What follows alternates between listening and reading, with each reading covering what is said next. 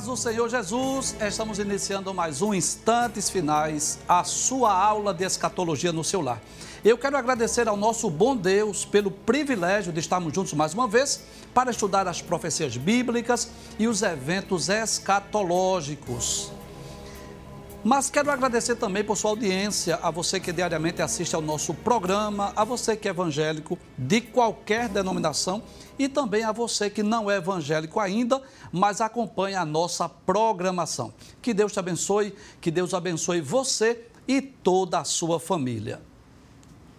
No programa hoje nós vamos concluir o estudo acerca da sequência dos eventos escatológicos na verdade, foram mais de 60 programas, onde nós tivemos a oportunidade de estudar os eventos escatológicos, desde a ressurreição dos justos até o estado eterno e perfeito. No programa anterior, nós estudamos sobre o plano divino para a humanidade. Vamos voltar, vamos relembrar, como fazemos de costume, não é? Nós vamos relembrar o que foi que vimos ontem. Ontem nós estudamos esse plano divino para a humanidade. Por favor, para cá, por gentileza. Isso, muito bem. Então nós explicamos ontem, né? Desde os primórdios, desde o início, o projeto de Deus para o homem, né? Para que o homem povoasse a terra, para que o homem habitasse na terra. Esse era o projeto de Deus para o homem. O homem desfrutava de intimidade, de comunhão com Deus. Os seres angelicais povoavam os céus e o homem povoava a terra. Mas nós explicamos ontem o reino angelical, né, a terça parte do reino angelical, rebelou-se contra Deus. Primeiro Lúcifer, depois ele arrastou após si a terça parte dos seres angelicais. Vimos também que Satanás, através de uma serpente, tentou a mulher, seduziu a mulher, fez com que ela comesse do fruto que Deus havia proibido. Depois o homem comeu do fruto e aí o pecado passou a fazer parte da história da humanidade. E aí o que acontece? É como se o coração de Deus o impulsionasse para perdoar o homem, mas ao mesmo tempo a justiça de Deus exigisse que alguém pagasse o preço. Mas para pagar o preço era preciso que fosse alguém sem pecado. E só havia uma forma, uma maneira de Deus solucionar esse problema, algo que viesse satisfazer o seu amor e a sua justiça, que foi enviar seu filho Jesus para vir morrer pelos nossos pecados. Então Deus deu a lei aos filhos de Israel, ao povo hebreu, porque a lei tinha esse propósito de conduzir a Cristo e mostrar a pecaminosidade do homem. A lei tinha esse objetivo de mostrar que sem derramamento de sangue não poderia haver perdão de pecados. Depois Jesus veio ao mundo, morreu por nós, derramou seu sangue lá na cruz e aí começa a história da igreja, a igreja pregando o evangelho, anunciando a salvação a todos os homens, né?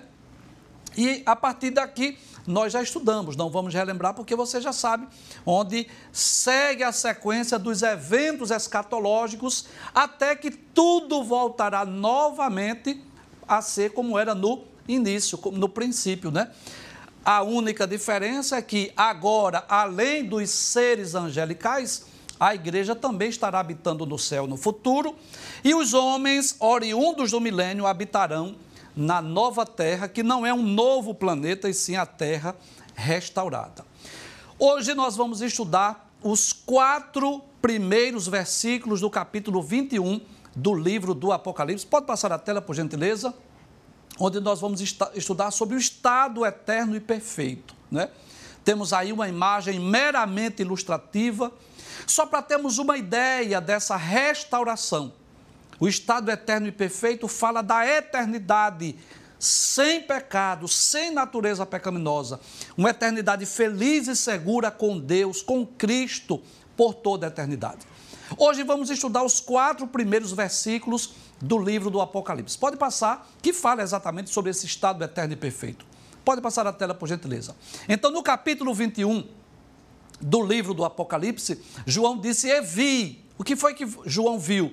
Um novo céu e uma nova terra. Cremos que não é necessariamente um novo planeta, mas sim a terra restaurada. É?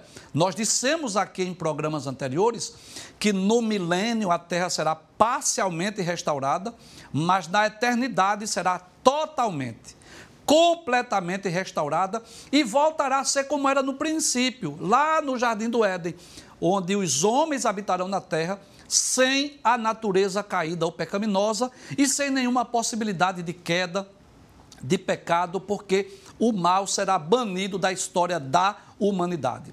E é interessante que nessa terra restaurada, João disse que o primeiro céu e a primeira terra passaram, não significa dizer que vão deixar de existir, mas que, vamos dizer assim, houve uma restauração, houve uma transformação, houve mudanças no céu e na terra que vai trazer uma, uma nova realidade para os habitantes. E nessa nova terra, diz a Bíblia Sagrada que o mar já não existe. Nós cremos sim na literalidade do texto. O que significa dizer que os homens não, vi, não viverão mais separados pelos mares, pelos oceanos, porque o mar já não existirá mais. Pode passar a tela, por gentileza. No versículo de número 2, João disse que além de ver um novo céu e uma nova terra, ele viu uma cidade. Pode abrir a tela, por gentileza. Ele disse: Eu vi a santa cidade. Que cidade é essa, João? Ele diz: A nova Jerusalém, que de Deus descia do céu. Uma cidade que foi planejada, foi arquitetada pelo próprio Deus. E mais uma vez eu torno a dizer: isso é uma imagem meramente ilustrativa, porque não há pintor, não há é, artista que possa descrever a realidade desta cidade celestial que está reservada para os salvos no futuro. E como João não poderia compará-la a nenhuma cidade aqui da terra, não havia nenhuma cidade aqui no mundo que João pudesse comparar, ele disse que essa nova Jerusalém é como se fosse é, uma esposa pronta, uma esposa que estivesse preparada para o seu marido. Então ele compara a Nova Jerusalém como algo que estivesse pronto preparado para o marido, é essa comparação que João faz. No versículo de número 3, é um dos textos mais gloriosos da Bíblia. Esse texto diz que esta cidade será o tabernáculo de Deus com os homens. O texto diz assim: João ouviu uma voz que dizia assim: Eis aqui o tabernáculo de Deus com os homens, pois com eles habitará e eles serão o seu povo, e o mesmo Deus estará com eles e será o seu Deus. Se você está acompanhando o nosso programa já há alguns meses, você já ouviu dizer isso aqui, mas eu vou repetir. O desejo de Deus sempre foi revelar-se, manifestar-se, fazer-se conhecido aos homens. E é interessante que, quando Deus deu a, a Moisés a ordem para que ele construísse o tabernáculo, que era uma espécie de um templo móvel, que se servia de lugar de culto e adoração durante aqueles 40 anos de peregrinação. Deus disse a Moisés: E me farão um santuário e habitarei no meio deles. E ali, naquela arca né, da aliança, onde havia o propiciatório, que ficava exatamente no lugar santíssimo, no lugar chamado Santo dos Santos. Ali havia a, a presença, a manifestação da glória de Deus. É claro que Deus não habitava naquele tabernáculo, mas podemos dizer assim que ali se poderia ver o Shekinah, a glória de Deus, a manifestação da glória de Deus. Era Deus habitando entre os homens. Mas é interessante nós observarmos que no futuro, na Nova Jerusalém, são os homens que vão habitar com Deus. Claro, em corpos gloriosos, em corpos incorruptíveis, em corpos incontaminados. Nós seremos semelhantes aos seres angelicais. Então, uma das promessas mais gloriosas para o salvo é que no futuro nós desfrutaremos da presença de Deus. E no versículo 4, a palavra de Deus nos diz que Deus irá por fim a todo sofrimento. Veja o que diz o versículo 4. Diz assim: E Deus limpará de seus olhos toda lágrima. Ou seja, no céu não haverá tristeza, não haverá pranto, não haverá clamor, não haverá dor, não haverá gemido. No céu não vai haver depressão, não vai existir nenhum sentimento ruim que há aqui na terra. Quantos sentimentos ruins existem aqui, né? Ira, inveja, é, enfim, ciúmes, contendas, tantas coisas ruins, tristeza, pavor, agonias. Nada disso haverá no céu. O texto diz que Deus limpará de seus olhos toda lágrima. O que significa dizer que enquanto nós estivermos aqui nesse mundo, estamos sujeitos às intempéries da vida. Estamos sujeitos a momentos de tristeza, de pavor, de agonia, de desespero, de angústias profundas da alma. Todos nós estamos sujeitos. Mas haverá um dia em que Deus prometeu enxugar dos nossos olhos toda lágrima. O que significa dizer que na eternidade nós nunca estaremos tristes e nunca encontraremos ninguém triste. Mas não só isso. Ele disse que Deus vai enxugar dos nossos olhos toda lágrima. E ele disse: e não haverá mais morte. Que coisa interessante. Nesta cidade, ou no futuro, na eternidade, no futuro, não vai haver mais necessidade de cemitérios. Por quê? Porque lá não existe morte. Então, ninguém mais vai morrer depois de todo este plano, todo este projeto de Deus, não vai mais existir a morte. Nós já falamos sobre a morte aqui. A maior consequência do pecado chama-se a morte.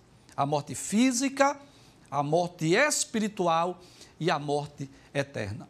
E depois, quando passar a consumação de todos esses eventos, todos esses eventos que nós estudamos aqui no programa, diz a palavra de Deus que não haverá mais morte. Mas não só isso, o texto diz que não haverá pranto, nem clamor e nem dor, porque já as primeiras coisas são passadas. E é interessante que nessa imagem aqui, você vai perceber algo aqui interessante. Você vai perceber que está acima da terra a Nova Jerusalém, claro, uma imagem meramente ilustrativa. E aqui a terra restaurada. Esta árvore aqui simboliza a árvore da vida, onde as pessoas viverão felizes aqui na terra e haverá com certeza pessoas que estarão habitando na Nova Jerusalém. Volta para o mapa, por gentileza, o plano divino para a humanidade, muito bem. Então, nós já explicamos isso aqui ontem, não é? Que os justos, os salvos, aqueles que estiverem em corpos gloriosos e incorruptíveis, onde habitarão? Habitarão na Nova Jerusalém, a cidade planejada e arquitetada pelo próprio Deus. Os justos que estiverem em corpos físicos naturais, os justos que estiverem em corpos físicos naturais no milênio, para onde eles irão? Eles habitarão nessa terra restaurada. Pode voltar a imagem novamente de Apocalipse capítulo 21, versículo 4? Então, tanto quem estiver aqui na terra, quanto aqueles que estiverem no céu, não vão mais experimentar a morte. E por quê, professor? Porque quem estiver aqui nessa cidade está em corpo glorioso e incorruptível, será como os anjos. Não estará sujeito à morte, não estará sujeito a doenças, às, às enfermidades, às intempéries da vida. No céu não tem sentimentos ruins. Quem estiver aqui na terra, como é que essas pessoas irão sobreviver? Irão sobreviver comendo do fruto da árvore da vida. Como deveria ser? Volta ao mapa, por gentileza. Desculpe ir e voltar, mas como deveria ser lá no princípio. Observe que aqui, no princípio, havia uma árvore da vida. Então, esta árvore da vida que Deus ocultou dos olhos humanos, volta a tela por gentileza, ela reaparece aqui na eternidade. Glória a Deus. Então haverá pessoas que estarão em corpos físicos, naturais na terra, e a igreja em corpos gloriosos no céu. E, claro, muitas pessoas fizeram essa pergunta, questionaram, e eu fiz questão de hoje, nessa nossa última aula dessa sequência dos eventos escatológicos, nós mostrarmos, pelo menos, passa a tela por gentileza, sete motivos ou sete razões por que cremos que a vida humana vai continuar na Terra. Quero parabenizar a equipe de artes aí que preparou essa imagem belíssima aí. Parabéns para a equipe de artes. Então, sete motivos, sete razões pelas quais nós cremos que a vida na Terra vai continuar. Vamos lá. Em primeiro lugar, nós vamos observar porque esse era o projeto de Deus para a humanidade. Então, observe lá em Isaías capítulo 45, versículo 18. Pode trazer para cá, por gentileza? Isaías capítulo 45, versículo 18, diz assim: Porque assim diz o Senhor, que tem criado os céus, o Deus que formou a terra e a fez, ele a estabeleceu, não a criou vazia, mas a formou para que fosse habitada. Eu sou o Senhor e não há outro. Então, observe que o projeto de Deus, ao criar o planeta Terra, é que houvesse seres humanos, houvesse homens, pessoas. Nós explicamos isso no programa anterior, que o projeto de Deus acerca dos seres angelicais foi um. Como foi? Deus criou todos os anjos pelo poder da sua palavra, todos de uma só vez. Claro, em grupos diferentes, em categorias distintas. Anjos, arcanjos, querubins e serafins. Para o homem, não. Deus formou o homem do pó da terra, soprou em suas narinas o fôlego da vida, o homem recebeu alma e espírito. Depois, Deus fez o homem dormir um sono profundo, tirou uma de suas costelas, fez a sua companheira, abençoou o casal e disse: Frutificai-vos, multiplicai-vos e enche a terra. Muitas pessoas perguntam, professor, se Adão e Eva não tivessem comido o fruto, nós existiríamos? Claro que sim, com certeza. Não pense você que o ato conjugal só ocorreu depois que eles comeram o fruto, não. Eles já viviam como marido e mulher normalmente, porque o ato conjugal realizado dentro do casamento não é pecado.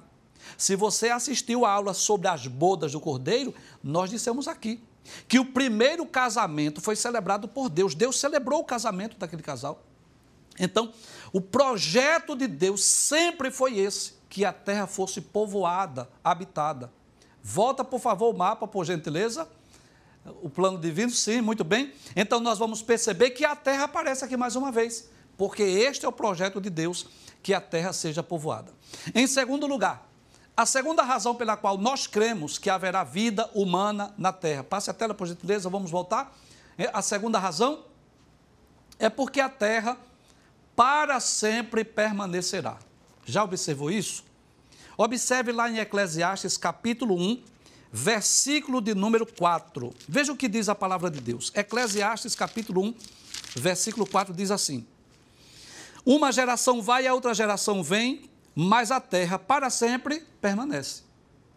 Então, a, a terra não foi criada para ser temporária, para existir por um pouco de tempo, mas para todo sempre. Veja o que diz o Salmo 37 e o verso de número 29. Salmo 37, verso 29. Diz assim: Os justos herdarão a terra e habitarão nela para sempre. Glória a Deus. Observe que os justos vão habitar nela para sempre. Claro que esses justos não é a igreja. Esses justos são justos oriundos do milênio. Em terceiro lugar, porque a Bíblia diz claramente que haverá nações no estado eterno. Veja o que diz Apocalipse, capítulo de número 21, versículos 24 e 26. Que coisa interessante, não é? Muitas pessoas dizem, professor, nunca ouvi falar isso, enfim, mas estamos aqui para ajudar, né, para aprendermos uns com os outros. Né? Apocalipse capítulo 21, versículo 24 diz assim: E as nações andarão à sua luz. Então, o que dá-nos a entender é que a Nova Jerusalém será uma espécie de um astro que estará suspensa sobre a terra. Existem duas interpretações para isso. Existe a interpretação que a Nova Jerusalém desce e cola com a terra, eu não acredito assim. Porque a, a cidade celestial ela vai descer de onde ela está, mas não acredito que ela vai colar na terra, porque essa cidade é celestial, espiritual. Não é para seres humanos, é para quem estiver em corpo glorioso e incorruptível. Versículo 24 diz: que as nações andarão à sua luz.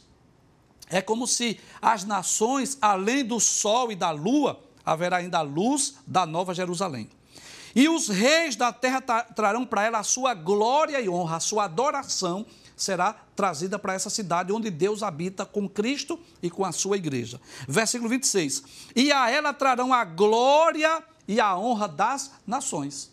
Então veja que coisa interessante, Porque a Bíblia diz claramente que haverá nações no estado eterno. Isso aqui não é milênio, como alguns pensam, porque o milênio foi registrado no capítulo 20. Aqui é capítulo 21, onde João já está falando de quê? Da eternidade, do novo céu e da nova terra. Em quarto lugar, a quarta razão pela qual nós cremos que haverá vida na terra, mesmo depois do, depois do milênio, mesmo na consumação de todas as coisas, é porque João viu uma nova terra. Veja que Deus não faz nada sem um propósito ou sem um objetivo. Tudo o que Deus faz há um porquê, há uma razão, há um propósito.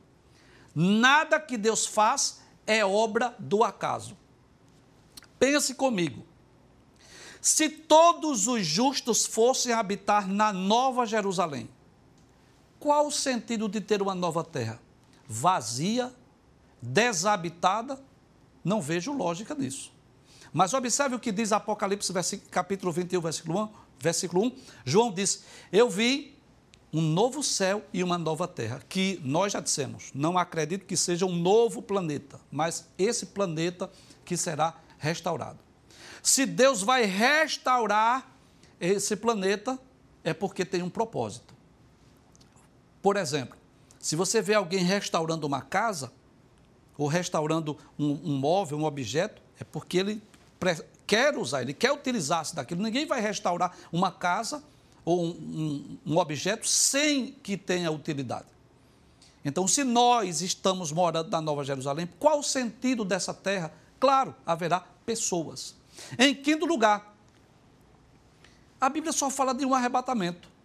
Vamos voltar para o plano divino novamente, por gentileza? Então, haverá um arrebatamento que será exatamente nessa ocasião aqui. A igreja foi arrebatada. Aí eu pergunto: os justos aqui que estiverem em corpos físicos naturais, aqueles que vão conviver com as feras, que nós falamos que a terra vai se tornar produtiva, que haverá muita fartura, muita abundância, que os homens não vão aprender a guerrear, não é nesse período? Como é que essas pessoas vão habitar na Nova Jerusalém em corpos físicos? Não acredito nisso. Então, há algum registro bíblico que essas pessoas vão ser arrebatadas? Não. Então, por isso que nós cremos que essas pessoas continuarão na terra. Volte para a tela, por gentileza. Então, não há dois arrebatamentos. Então, as pessoas que estiverem vivas na terra por ocasião do milênio permanecerão na terra porque não vão ser arrebatadas. Em sexto lugar, porque a árvore da vida aparece mais uma vez, reaparece. Volta, por favor, o mapa, o plano divino, por favor. Então veja, a árvore da vida estava aqui. Quando o homem comeu do fruto, Deus pôs querubins, isso está em Gênesis capítulo 3, versículo 24. Deus pôs querubins para guardar o caminho da árvore da vida. Então ela está no lugar, na terra, não tenho dúvida disso, mas que o homem não pode chegar lá. É como se estivesse oculto aos olhos dos homens. Mas aqui, que coisa interessante, a árvore da vida aparece mais uma vez. Vamos voltar à tela, por gentileza? Veja o que diz a palavra de Deus em Apocalipse capítulo 22, versículo 2. Diz assim: No meio da sua praça e de uma e da outra banda do rio estava o quê? A árvore da vida, que produz doze frutos, dando o seu fruto de mês em mês. E as folhas da árvore são para a saúde das nações. Então, observe que a árvore da vida está ali para que os homens comam do seu fruto e possam viver infinitamente. Em sétimo lugar, para nós concluirmos a nossa aula, o texto diz ainda em Apocalipse 22 e 2 que as folhas desta árvore são para a saúde das nações. Ora, veja que coisa interessante. Se nós vamos estar em corpos gloriosos e incorruptíveis, nós nem vamos precisar comer do fruto da árvore da vida, nem vamos precisar das folhas, porque nós estaremos como os anjos. Para quem é, então, o fruto e as folhas dessa árvore são exatamente para àqueles que estiverem na terra em corpos físicos naturais. Bem, nós estamos chegando ao final dessa jornada, né, onde Deus nos deu a oportunidade de estudarmos desde a morte até o estado eterno e perfeito. É claro que nós reconhecemos as nossas limitações, e sabemos que muitos mistérios não puderam ser revelados, porque eu confesso do fundo do meu coração que há muitas verdades que só quando nós estivermos lá é que nós vamos contemplar, é que nós vamos presenciar e nós vamos entender a realidade daquilo que está preparado para nós. Mas pelo menos nós procuramos, na medida do possível e dentro das nossas limitações, trazemos aqui um breve panorama desses eventos escatológicos, onde tivemos a oportunidade de conhecer um pouco, pelo menos, daquilo que a Bíblia diz acerca desses eventos escatológicos. Né? É, gostaria de lembrar mais uma vez que esses programas estão sendo postados no YouTube. Se você, por acaso, não pôde assistir algum deles, você pode revê-los lá no YouTube e nós teremos ainda a oportunidade de tratar destes eventos, desses assuntos, quando nós estivermos estudando o Apocalipse versículo por versículo. Por exemplo, nós não estudamos sobre a Nova Jerusalém. Então, sobre os materiais, sobre as dimensões da cidade, há muitos detalhes dessa cidade que está no capítulo 21 e capítulo 22 do livro do Apocalipse, mas há um propósito, há um porquê de nós não entrarmos nesses detalhes é que nós estaremos comentando o Apocalipse, versículo por versículo, onde nós teremos oportunidade de estar vendo mais minúcias, mais detalhes daquilo que está reservado para os salvos no futuro. Eu espero em Deus que esses estudos, que essas aulas tenham sido de bênçãos para a sua vida e, se Deus nos permitir, nós estaremos em breve dando início a uma nova série, uma nova temporada do programa Estantes Finais, estudando o Apocalipse versículo por versículo.